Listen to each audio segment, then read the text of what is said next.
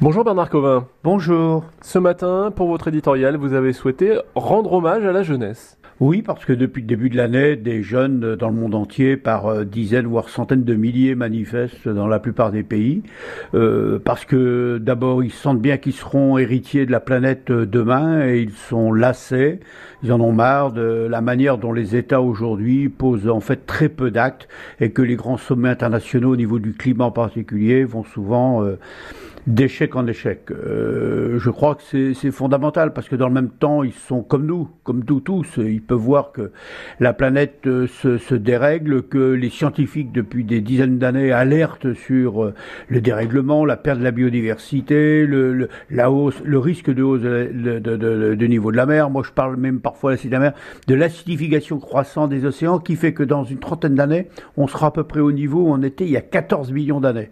Donc ça montre bien qu'il y a il y a urgence et pour ma part, en fait, euh, au-delà de, de, de, de, cette action de la jeunesse, moi, je voudrais qu'on prenne conscience que euh, moi, je, je, refuse pour ma part qu'on enferme euh, la, la, logique de l'action contre sur la, pour la planète à travers une notion de, de lourdeur, de charge, de taxe ou non, etc.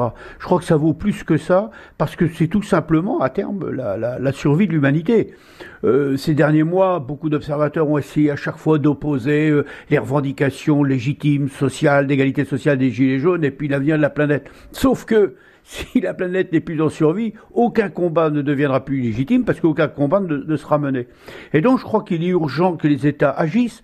La France, malheureusement, est à la, est à la traîne, euh, puisque la plupart des engagements pris par la France et à son initiative en 2015 à la COP 21 ne sont même plus aujourd'hui respectés, alors que d'autres pays s'engagent. Moi, je vois l'Australie l'autre jour qui a décidé de lancer un grand programme de, de, de, de, de 15 millions d'arbres replantés pour euh, économiser, atténuer la couche d'effet de, de, de, serre. Le Pakistan, pareil, l'Inde aussi, et nous, on bouge pas. Et donc j'espère que cette mobilisation de la jeunesse va, va se poursuivre et puis va alerter quelque part les adultes parce que il n'est jamais trop tard, mais il est quand même urgent d'agir. Merci Bernard Covin. Merci. Votre éditorial est retrouvé sur notre site internet francebleu.fr et au début euh, d'effet de manche tout à l'heure à midi.